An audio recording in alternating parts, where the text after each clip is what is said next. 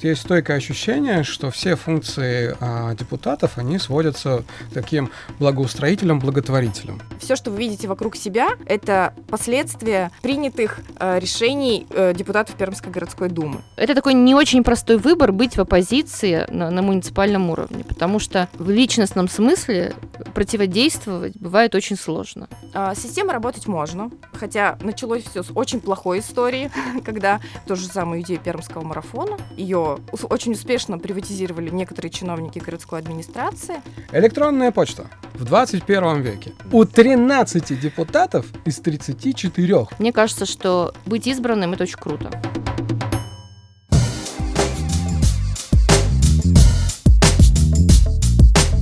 Здравствуйте, меня зовут Степан Хлопов, и это пилотный выпуск подкаста «Самое время». Да, сейчас самое время говорить о политике, самое время объяснить, почему политика — это про каждого из нас, даже если кажется, что это не так. Май 2021 года — прекрасное время. Время, когда набухли почки, распустились цветочки, и вместе с природой оттаяли кандидаты во всевозможные депутаты. Но только если подснежники оттаивают каждый год, эти, ну, многие из них, только раз в пять лет. И вот, снова здорово, какие-то люди с билбордов поздравляют нас с 9 мая. В соцсетях появляются рекламные посты, в которых сообщается, что они не спят только о нас и думают. И э, это только как бы фасад происходящего. А если копнуть поглубже, то там люди бегают из партии в партию, плетут интриги, кого-то мочат, кому-то, наоборот, подлизывают. В общем, страстно желают оставить себе депутатский мандат или заполучить его вновь, или впервые. Так что же их так туда манит? почему они так хотят быть депутатами. Вот в этом сегодня и будем разбираться.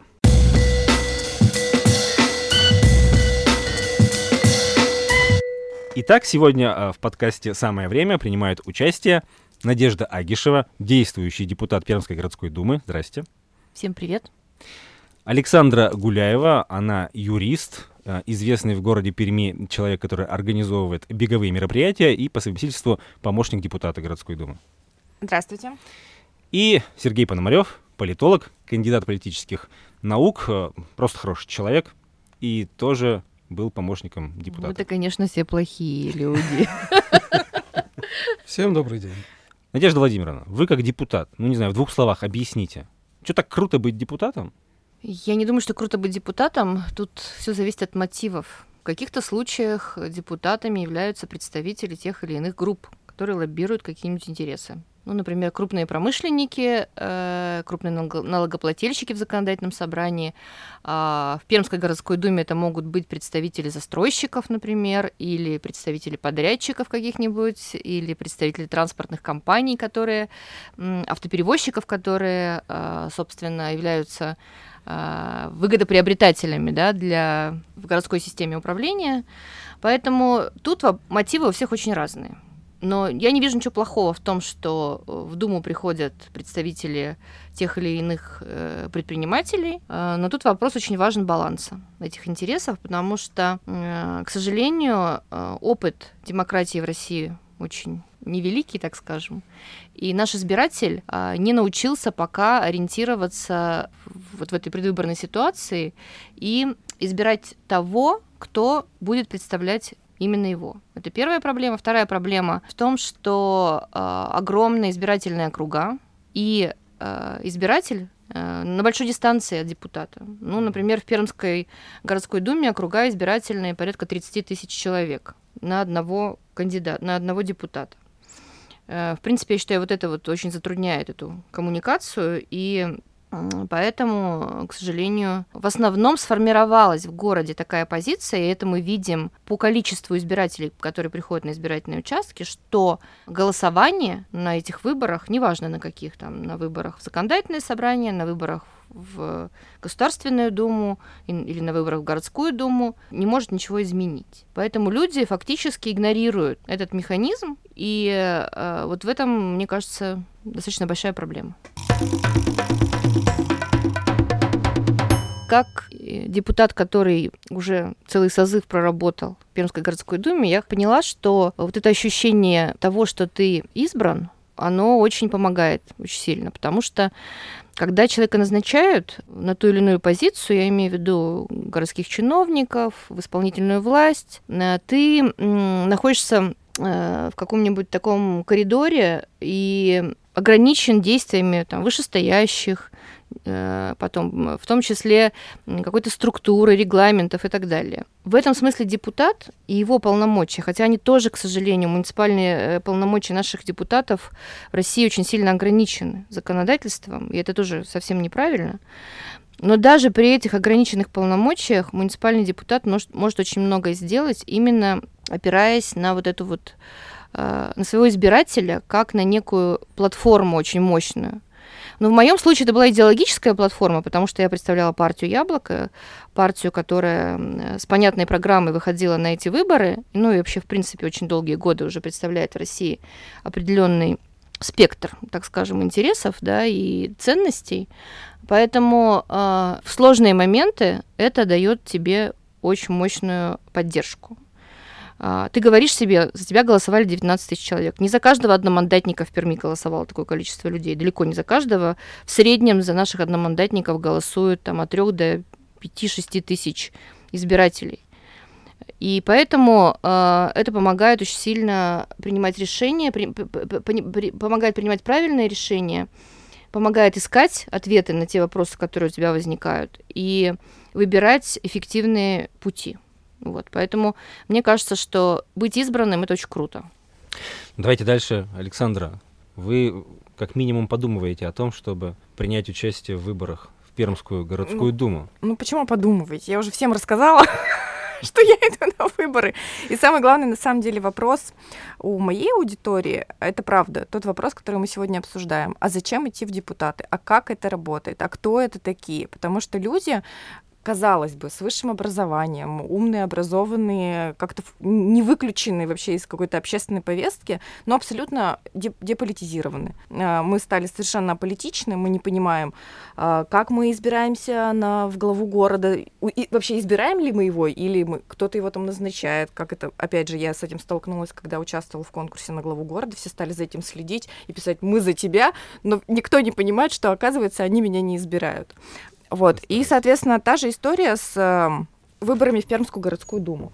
Я как юрист могу объяснить это с точки зрения компетенции, да, то есть какие решения принимают депутаты в городе Перми.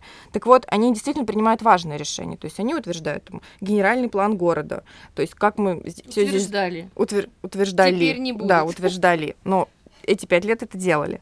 Они утверждают правила землепользования и застройки точно так же утверждали, да, то есть все, что вы видите вокруг себя, это последствия а, принятых а, решений деп, а, депутатов Пермской городской думы они определяют там транспортную инфраструктуру, э, распоряжаются муниципальным имуществом и прочим, прочим. То есть в большей степени э, все то, что нас окружает, так или иначе зависит от решений э, некого представительного органа, который должен представлять наши с вами интересы. Но, но, так случилось, что, э, с одной стороны, действительно, потому что депутатов всего сколько? 36. 36, а жителей нас тут больше миллиона.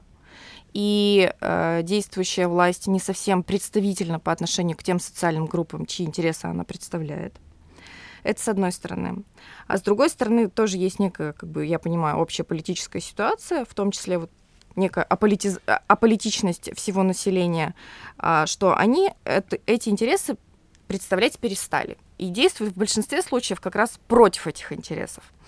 И э, я пять лет занимаясь таким общественным активизмом, социальным предпринимательством в достаточно даже в, в такой, я скажу, больше социально значимой сфере, как спорт, много с этим сталкивалась. Сталкивалась как с органами муниципальной власти, а, в виде там, администрации города Перми, когда принималось решение о проведении, например, Пермского марафона, да, это должно появиться постановление главы города, а Пермская городская дума должна выделить, например, деньги на проведение э, этого спортивного большого мероприятия и так далее, и так далее. Чем больше ты этим занимаешься в таких больших масштабах, серьезных, проводишь официальные спортивные соревнования, тем больше ты вступаешь в контакт с системой, да, и GR, э, вот это новое направление деятельности, оно становится неотъемлемой частью твоей деятельности как социального предпринимателя в сфере спорта. И э, мой опыт пятилетний говорит о том, что э, система работать можно, то есть можно выстроить этот GR, хотя началось все с очень плохой истории, когда мне не удалось э, оставить за собой там, ту же самую идею пермского марафона, ее очень успешно приватизировали некоторые чиновники городской администрации, но впоследствии а, я, как человек, который очень часто действует в мотивации от противного, и если у меня что-то забирают, то я беру еще больше, то, конечно, мне это дало нек- некую силу и мотивацию действовать дальше и создавать какие-то другие большие проекты, и у меня это получилось. Но, опять же, я повторюсь, что вот это взаимодействие постоянное, да, с депутатами или с властью или, или муниципальной, оно тебе говорит о том, что ты не очень значимый, очень какой-то маленький, и не очень-то сильно много у тебя прав. Вот. И, но с ростом определенных компетенций, проектов э, растет влияние, и ты понимаешь, что да, система работать можно, но выстраивая определенный диалог, обязательно ставя себя в, как бы, в некую равное положение с тем, с кем ты общаешься, или стремясь к этому. И в какой-то момент, когда уже как будто бы это все есть, что ты э, проводишь какие-то мероприятия, уже заключая официальное соглашение, благо у тебя есть там юридическое образование, да, когда у тебя есть понятные договоренности, которые не зависят от личных отношений, а они формализованы, ты сталкиваешься со следующей историей, что все равно система, она не поддается а, как бы нововведениям, она не очень любит новое, она не очень любит прогрессивное. И, в общем, в какой-то момент ты действительно понимаешь, что э, нужно самому попадать в эту систему каким-то образом и менять ее изнутри, менять ее в установленном ею порядке. Вот. Это мое такое идеалистическое представление о прекрасном. да, но я вижу, как будто как это взгляд Надежды Владимировны. Но вот это моя такая мотивация. Я бы хотела сказать, что действительно э, этот вот, ну, будем какой-то протестный путь, да, то есть попытка изменить систему, потому что тебе она не нравится, там она не отвечает твоим требованиям, э, это э, ну, один из вариантов, почему, наверное, э, люди хотят быть э, депутатами, в том числе городской думы. Но я бы хотела сказать, что еще на самом деле оппозиционная позиция, она достаточно сложная и тоже с определенными иллюзиями приходила в Пермскую городскую думу, в какой-то момент э, ты очень хорошо понимаешь, что, собственно, цель любого политика и любой партии, и любой, э, ну, не знаю, группы, которая имеет свое представительство в Пермской городской думе, в итоге стать большинством. Без этого, вот без этой концепции, да, что мы там вот сейчас, э, значит, мы всегда будем меньшинством, мы всегда будем, ну, там, небольшой частью а будет какое-то вот такое глобальное большинство, без этой идеи все это на самом деле совершенно бессмысленно. Потому что, э, конечно, вся, все, все силы этого большинства, и это нормальные правила политики, настроены на то, чтобы лишить тебя любых ресурсов. Начиная от материальных, э, условно говоря, ты будешь меньше всех финансироваться из, из этих депутатов, да, и заканчивая правом даже на высказывание. Были такие случаи в моей практике, когда Дума голосовала за то, чтобы не дать мне право голоса, которые они не могли меня этого лишить ни, никаким образом по смыслу моей деятельности. Я представляю избирателей.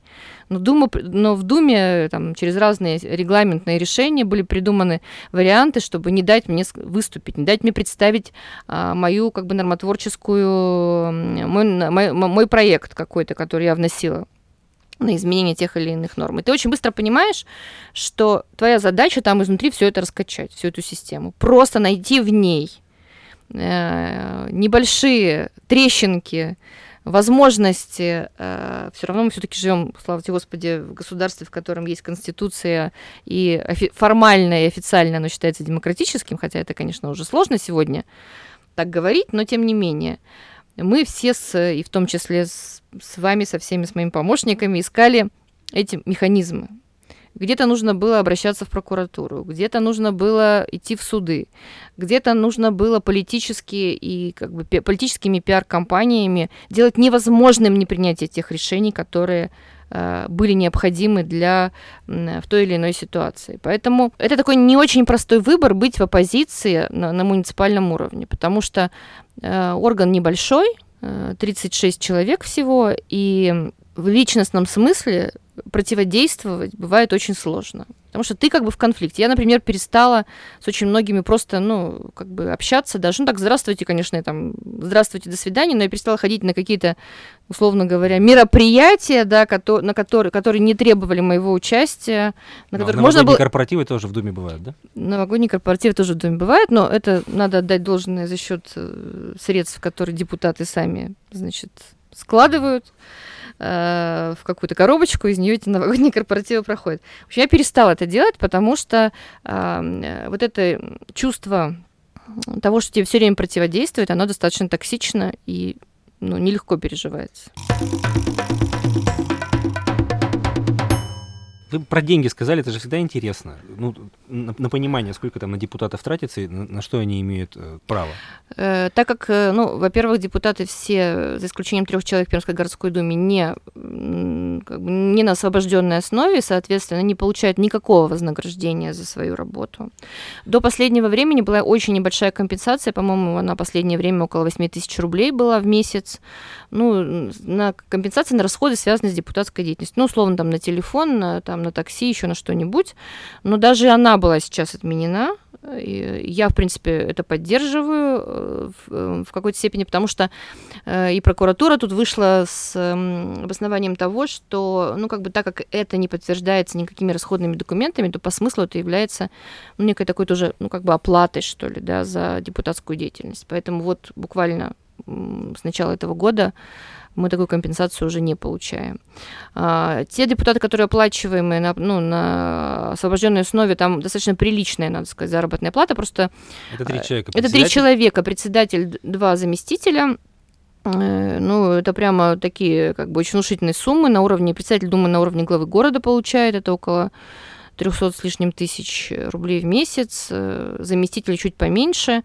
Плюсом э, как раз они являются теми депутатами, которые расходуют средства бюджета на автомобили, на, э, да, на поездки и так далее. Депутаты-одномандатники, я тоже с этой системой боролась, но так она мне как бы не, не поддается, эта система мне, но я думаю, что вот если чуть побольше будет оппозиции в Думе, мы как-то с ней справимся. Фактически выделяются так называемые депутатские как бы фонды, а, я знаю, что наш коллега Виталий Степанов очень активно с ними боролся и делал заявление, делал э, как бы в судах, и в итоге э, часть процедур, которые ну, были совершенно незаконными, например, на то, что э, ТСЖ или собственники, э, собрание собственников должны были согласовывать э, свои проекты благоустройства и там очередность определять, да, детские площадки э, со своими депутатами, одномандатниками. Вот такие как бы нормы все ушли, но формально это ничего не изменилось.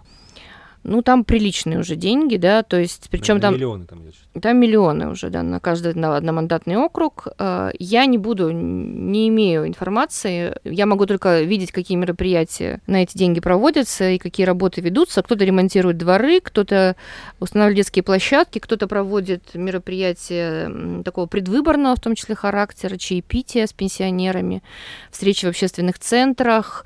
А, фактически может купить на эти деньги, например, компьютер в какую-нибудь школу, ну, то есть э, формально э, лояльные, э, как бы формируют лояльность ну, своей деятельности. понимать, то есть когда депутат, условно, там, при, приходит с компьютером в школу и преподносит его как от себя, на самом деле это, скорее всего, из депутатского фонда. Ну, наверное, да.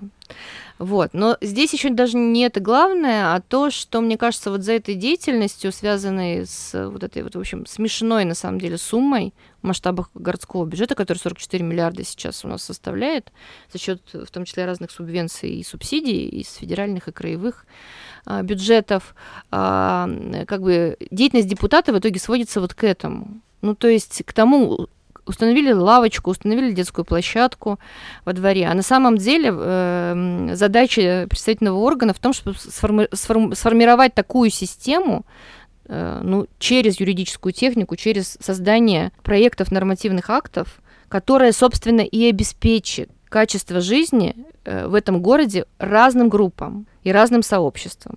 там, уязвимым, каким-то группам, которые требуют дополнительной поддержки, да, там, э, родителям с детьми, там, пенсионерам и так далее, и так далее. То есть тут вопрос в том, э, что вот этот должен быть как бы баланс, и, к сожалению, Пермская городская дума, как мне кажется, в этом смысле серьезно отстает, потому что сама дума не является источником вот этих норм. То есть сама Дума не фактически выполняет такие некие контрольные функции, а исполнительный орган часто ну, на 90, может быть, процентов в исполнительном органе рождаются проекты нормативных актов, а Дума их только утверждает.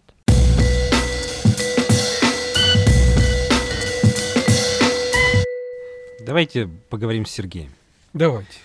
А, Сергей в свое время провел достаточно большое серьезное исследование о публичных действиях да, депутатов, насколько все депутаты городской думы публичны, доступны и, так сказать, открыт для своих избирателей в том числе. Мгм. Я думаю, что из этого исследования тоже можно делать какие-то выводы по поводу того, зачем люди идут в Думу, как они себя там ведут, ради чего, какие цели ставят. Да, ну вот я сейчас сидел, а, слушал и пытался вспомнить, когда кто-то из моего окружения а, обращался к депутатам.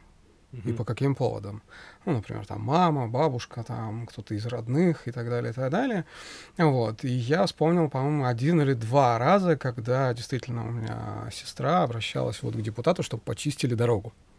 Есть вот есть стойкое ощущение, что все функции а, депутатов, они сводятся, как здесь уже прозвучало, к таким благоустроителям, благотворителям. Вот они все время что-то благоустраивают и что-то кому-то дарят, э, ветеранам на 9 мая, детям подарки на Новый год там, и так далее, и так далее. То есть их основная функция в этом смысле сводится вот а, к такой а, презентационной деятельности. И здесь тоже звучало, что вроде как, ну а что еще, чем заниматься-то, потому что у нас народ-то аполитичный, вот, а что еще бедному депутату остается делать? Проблема в том, что сами депутаты у нас тоже страшно аполитичные, потому что никто не знает, чем они делают, чем они на самом деле занимаются, тайно пожитая мраком. А, я могу подтвердить свои слова, потому что вот буквально сегодня а, зашел на сайт а, Пермской городской думы, посмотрел, что пишут про депутатов. Значит, смотрите, у нас сегодня, а, да, формально там 36, но реально 34 депутата, потому что нет депутатов по первому и 21 одномандатному округу. Вот их, значит, 34. Из них на сегодняшний день отчеты о своей деятельности и это и то, кстати, очень большой вопрос к качеству этих отчетов. А у кого-то есть за 2017 год, у кого-то за 2018, у кого-то за три года, но это совсем исключение. Так вот, отчеты о деятельности есть только у 11. Второе, телефоны. Ну, телефоны есть у 33, у одного mm-hmm. тоже нет. Даже, даже телефона, то есть это вообще как бы супер закрытый человек. И дальше, третий, мой любимый. А это у кого это, нет телефона? Ну, не будем тыкать пальцем. Я думаю. А зайдите на, на сайт и посмотрите. Да, можете зайти на сайт, в принципе, вы все, все, все это увидите. Электронная почта в 21 веке. 13. У 13 депутатов из 34 взрослых людей, да, современных, которые представляют интересы, которые являются авангардом и вообще как бы должны нести вечное, доброе, светлое, позитивное и чего-то там еще, есть почта только у 13 человек. Причем, если мы посмотрим, обратим внимание на саму эту почту, я тоже не буду называть, а, значит, мужчину, у которого почта звучит как Лера Дом. Ну, то есть это как бы одна крайность, а другая это когда там люди указывают просто корпоративную почту своих компаний, и понятно, что они, то, ну, то есть они, они сами ее тоже не смотрят, скорее всего, это почта или там партии, или компании, а, ну, учитывая, какой там вал может а, валиться на юридическое лицо, это означает, что почты, скорее всего, нет. Вот, и у двоих только есть а, ссылки на их а, представительство в социальных сетях. Вот, поэтому 11 отчетов, 33 телефона, 13 электронных почт а, все, что мы на сегодняшний день имеем, я могу сказать, что это прорыв, друзья. Мы движемся верным курсом, потому что несколько лет назад, когда я со своими студентами-политологами проводил этот, а, такое же исследование, а, замер, там не было ни одной электронной почты. Ну, может быть, одна или две. Поэтому то, что мы наблюдаем такую мощную, серьезную динамику за последние пять лет, это, в общем, можно Интернет развивается. Да, интернет развивается и так далее. А вообще ситуация, конечно, то есть картинка смешная, да, ситуация страшная, а, потому что, ну, действительно, то есть вот а, это сознательное а, черное пятно вокруг, информационное черное пятно вокруг Пермской городской думы позволяет, собственно, снимать с себя всяческую ответственность за действительно важные решения. То есть вот по поводу благоустройства, вот как депутаты благостро... Э, благо... благотворителей и благоустроителей, всех это все устраивает. То есть депутатам, да, приятно там приходить дарить подарки, что-то, значит, благоустраивать скверы, лавочки там и так далее, и так далее. А вот по поводу действительно судьбоносных решений этого, вот, вот, вот, вот этого нет. Мы не знаем результаты голосований. Кто как за что голосовал. Более Этого того, они нет. закрыты. Вы представляете? То есть- Поименное голосование не да, узнать. самые важные решения, действительно важные решения, касающиеся там бюджета, градостроительной, пол- ну опять сейчас забрали. Транспортные реформы. Транспортные реформы, мусорные реформы и прочих самых жизненно важных сфер города, мы не знаем, кто как голосовал. Простите, пожалуйста, как они мои интересы могут представлять, если я не могу отследить то, как голосовал этот человек?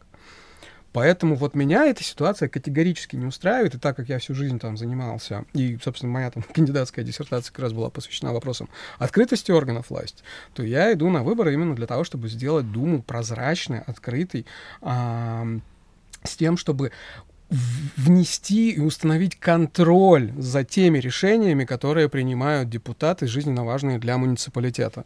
Вот это вот самое важное с моей Представляешь, как вот ты как теоретик столкнешься с этой страшной практикой? Я не только как теоретик. Нет, я могу сказать, что я больше...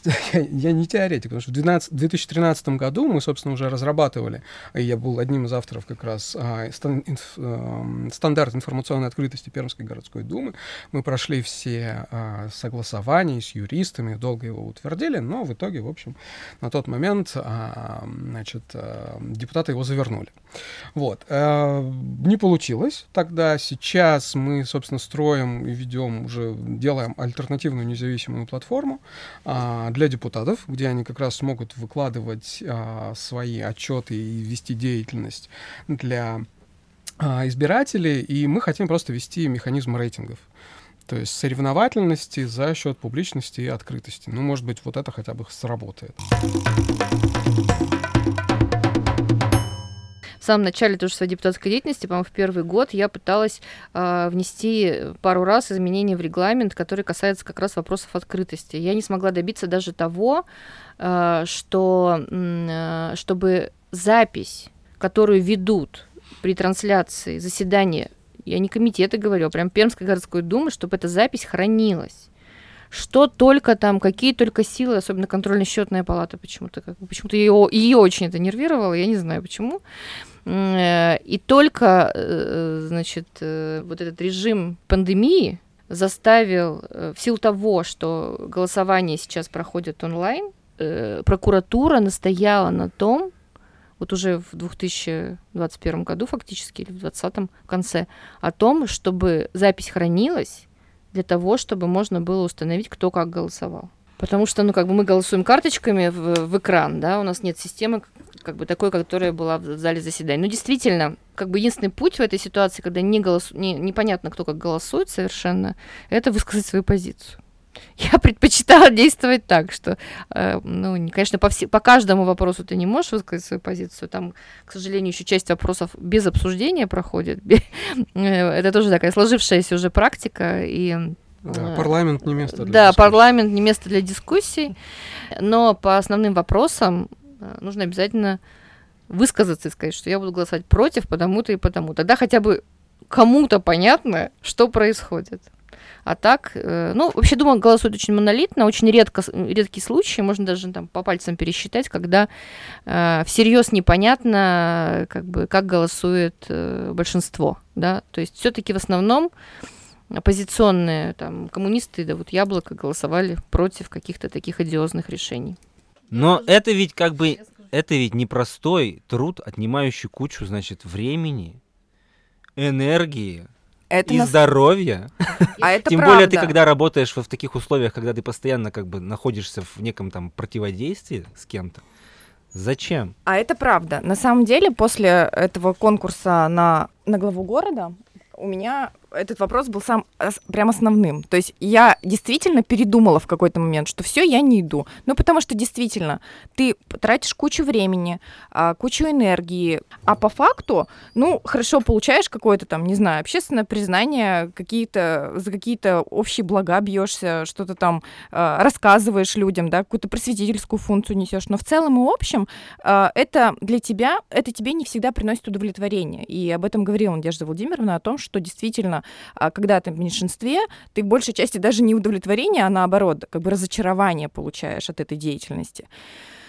И я долго думала, то есть а какой тогда мотив? Что тогда делать? И, в общем, а, накануне своего дня рождения я прям серьезно об этом задумалась. И, в общем, у меня такая версия пока. Пока на, на сегодняшний день версия действующая такая, что у каждого из нас есть какая-то своя миссия так анализируя э, за прошедшие годы, что я делала, что у меня получалось, у меня, правда, получалось в каком-то таком микромасштабе изменять мир. Коротенько могу э, иллюстрировать, да, как это получалось. Там за прошедшие пять лет, те самые, э, которые я занимаюсь таким вот этим активизмом, да, связанным с организацией мероприятий, спортивных проектов, вовлечение людей в массовый спорт, э, администрация города Перми и, в принципе, как бы муниципальная власть не ввела в городе ни одного стадиона не отремонтировала.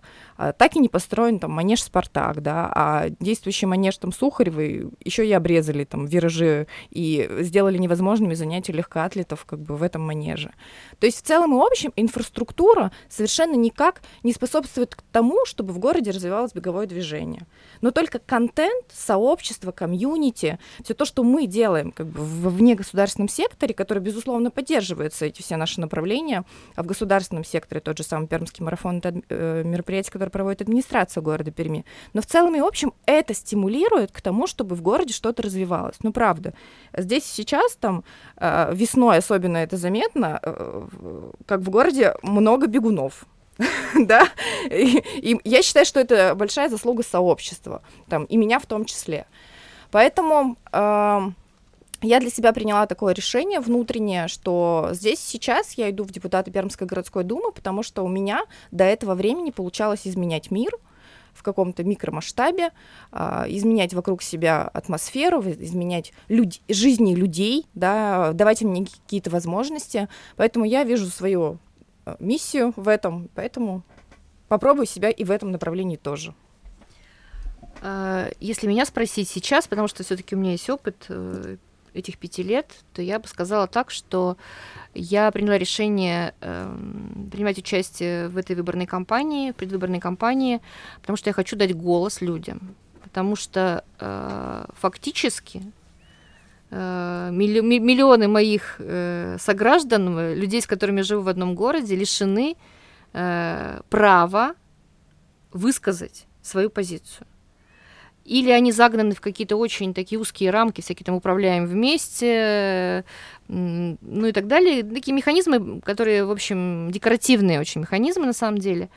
Вот. Я считаю, что я могу дать им возможность высказаться, могу помочь сформировать группы, сообщества, коалиции, которые э, и могу подсказать э, и действовать вместе с ними в какой-то определенной юридической технике, которая возможна.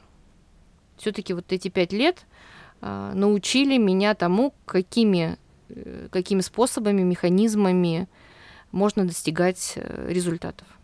А, знаете, когда я учился на политологии, был студентом, у меня был такой в голове некий сидел миф, что вот люди, которые принимают государственные и муниципальные решения, это какие-то особые специальные люди.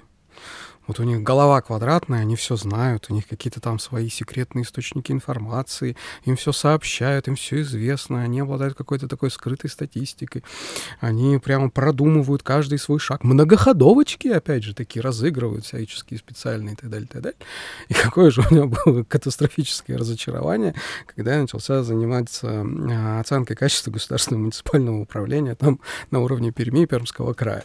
Вот. Выяснилось, что в лучшем случае это просто самые обычные люди со своими заботами, со своими проблемами, там, а, у которых нет никакой там специальной информации и так далее, а, хотя, которые хотя бы просто являются хорошими специалистами. Это, еще раз говорю, вот, вот в лучшем случае. Но чаще всего это просто люди, которые решают свои какие-то собственные зачастую личные там задачки. Вот. И благо города, какие-то обществен... общественные интересы и прочее, прочее, это все настолько вот какие-то эфемерные абсолютно вещи, что было действительно очень жутко и обидно.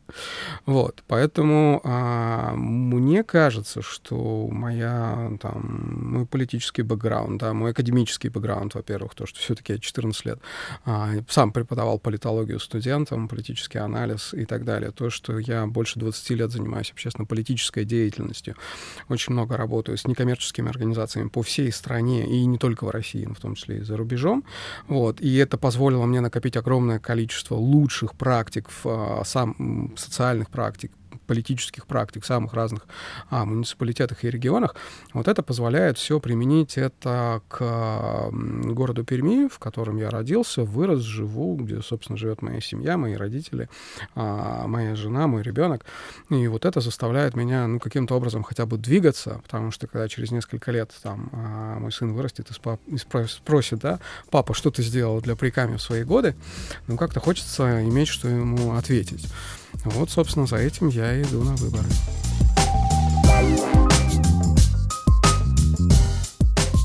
Это был подкаст «Самое время».